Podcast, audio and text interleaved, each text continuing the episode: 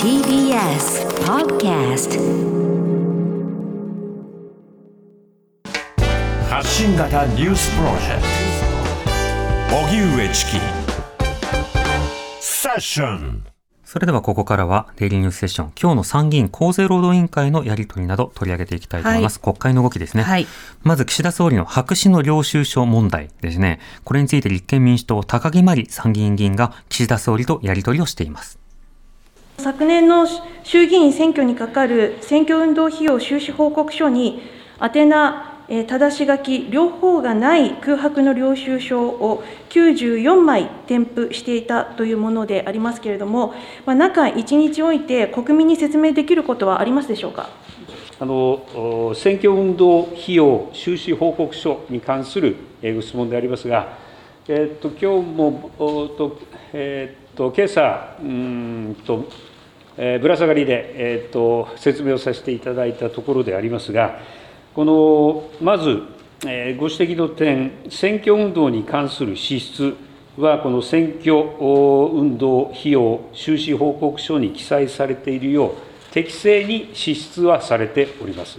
ただ、その添付書類である領収書の記載の一部に不十分な点があったということ、これを確認しております。すなわち、領収書の正し書きの部分、この正し書きの記載のない領収書を発行者から受け取り、えーえー出納責任者も領収書の発行者名等から支出の目的を把握し、えーそして収支えー報告書本体には明らかに支出の目的は明記をしているところでありますが、添付書類のである領収書に、え一部、この不記載のものがあった、こうしたことでありました。あのお添付書類の記載に一部不十分な点があったこと、えーこのことにつきましては、今後このようなことがないように、えー事務所にまあ指示を出した、こうしたことでありました。はい。えー、高木真理参議院議員と、えー岸田総理とのやり取りを聞いていただきました。まあ、なんかあの、記入漏れがあったんで直しときますね、みたいな、それぐらいの対応で済まされてしまうという、この、軽い感じが果たしていいのかどうか、そしてこういったようなそのものが常態化している中では、そのまま、まあ、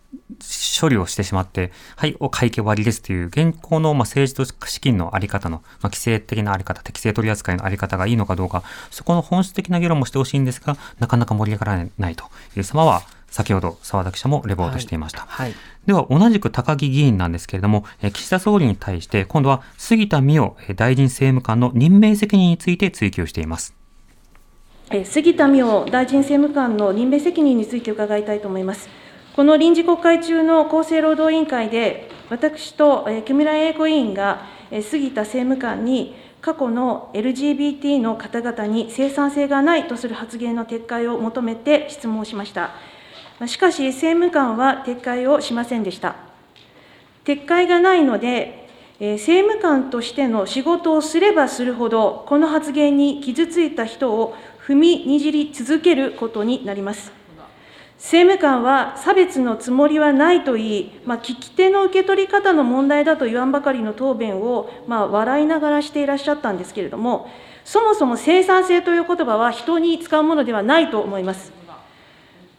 それでも本人は撤回しなくても、謝罪しなくても更迭されていません。つまり政務官の発言を総理は良としているわけです。あの発言が岸田内閣の意思ということでよろしいのでしょうか？はい、えーっと、岸田内閣においては、老若男女、障害のある方もない方も、すべての方々が生きがいを感じられる、えー多様性のある、そして包摂性を持つ、社会の実現を目指していかなければならないということを、再三申し上げております。ご指摘の杉田政務官の発言につきましては、あの過去の発言については、ご本人がしっかりと説明をした上で、今は現在、これは内閣政府の一員でありますので、岸田内閣のこの方針に沿って、え取り組んでいただかなければならないと思っていますし、その方針で取り組んでいただいていると承知をしています。ぜひ、え、この内閣の方針に従って、職責を十分に果たしていただきたいと考えております。えー、立憲民主党、高木真理参議院参議院議員と岸田総理とのやり取りを聞いていただきました。はい、まあ、今は内閣の一員なので、その方針でやってますというようなことを述べているわけですね。では、その岸田政権の方針とは何なのかというようなことも、当然ながらつまびらかに話すことが必要になるわけですが、この場でそのことが語れることはありませんでした。では続いていきましょうか。公明党の若松兼重参議院議員と岸田総理とのやり取りなんですが、はい、やや不思議なやりやり取りがあったので、その場面をお聞きください。はい総理すみません、サッカー見られました、はい、ぜひエールをお願いいたします。はいあのえー、昨晩の日本統一戦、私も、えー、観戦いたしました。えー、と大変、えー日本、日本全国に勇気を与える素晴らしい勝利だったと受け止めて、えー、おります。えー、ぜひこうした元気をもらって、えー、私も国会で頑張りたいと思っております。えー、コロナウイルスに対する反転攻勢の機会でもありますので、えー、共に頑張りましょう。今後、感染症対策はしっかりとした司令塔の下で、将来の感染症対策に持続可能な体制を構築すべきと考えますが、総理、いかがでしょうか？あのおっしゃるように、次の感染症危機に対して司令塔機能を強化していかなければならない、まあ、そういった、まあ、強い問題意識を持って、まあ、この、まあ、法案の審議もお願いしているところですあの実はあさって、えー、日韓議員サッカーが総理で行われます。私も質問支援いたします。えー、ぜひあの共にコロナと、そしてサッカーを盛り上げて、健康な日本を作りたいと思います。どうぞよろしくお願いいたします。ありがとうございました。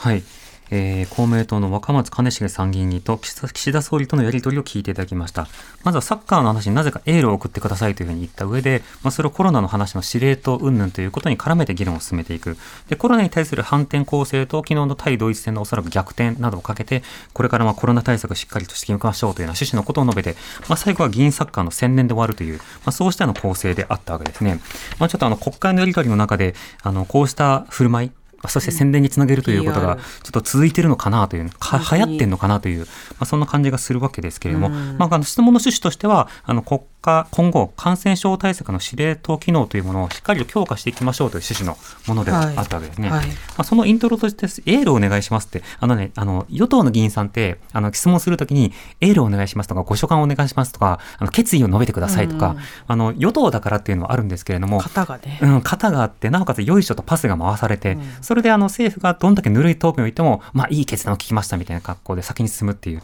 まあ、こうした国会のですね、やり取りを形式化してしまうというか、形骸化させてしまうような場面っていうのも、まあまあまああるので、そのあたりはしっかりと臨んでほしいと思いますが、その点で言うと、ということで続いてのやり取りもあるんです。はい、参議院の総務委員会でのやり取りなんですが、えー、松本総務大臣の、えー、居眠り映像って、あの結構報じられていましたよね。はい、あのもう指名されて新大臣として就任したんだけれども、まあ、速攻で寝てるんじゃないかっていう、そうしたのことが報道されたりしたんですけど、あ多分皆さんあの画像検索すると、すれば出てきます、はい、そのことについて立憲民主党の野田国義参議院議員が、えー、松本総務大臣に正すという場面がありました。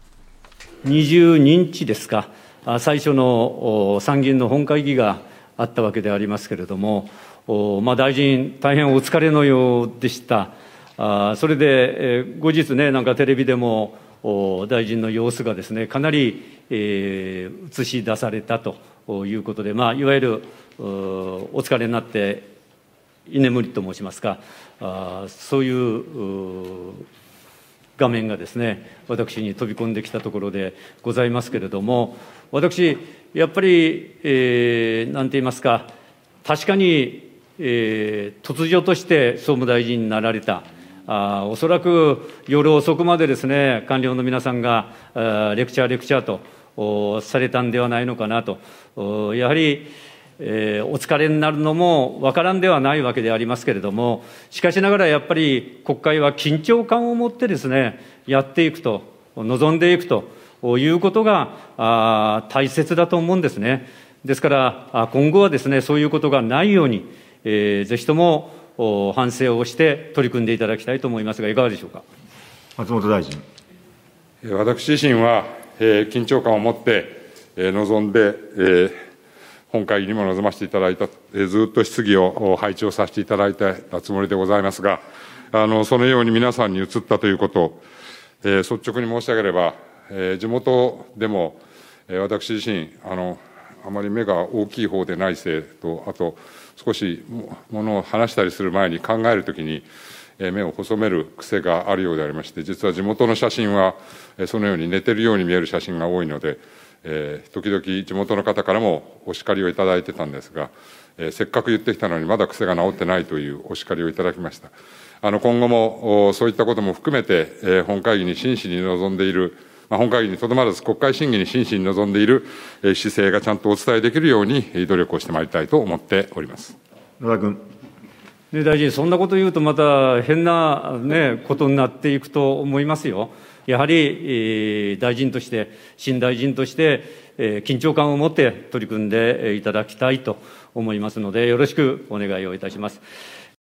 立憲民主党野田国義参議院議員と松本総務大臣とのやり取りを聞いていただきました。私確認するために動画をですね、あの、4、5回見たんですけれども、うん、あの、松本大臣、あの、ご本人は目が小さい云々というにおっしゃられてますが、さすがに閉じてる時と開けてる時は区別つきます。うん、あの、私も別に決して目が大きい方ではありませんけれども、うん、開けてる時と閉じてる時は動画でもはっきりと区別がついており、なおかつ、なぜ多くの人たちが寝てるんじゃねっていうふうに思ったのは、あの、船を漕いでたからですね。あの、目を閉じて、ゆっくり下がっていて、はってこう、体ごと起こすって、まあ、電車の中でよくやるわけですけど、はい、あの仕草も含めてこう判断されているので、まあ、あのそうしたことも含めて指摘されていることについて、釈明としてはなかなか苦しいところがあるんですが、まあ、しかしながら、さまざまな大臣という仕事のね、はい、あの姿勢、そして当然ながら野党の質問なども含めて、これは国民の声ですから、そうしたことについてしっかりと聞くという態度も示してほしいなと思います。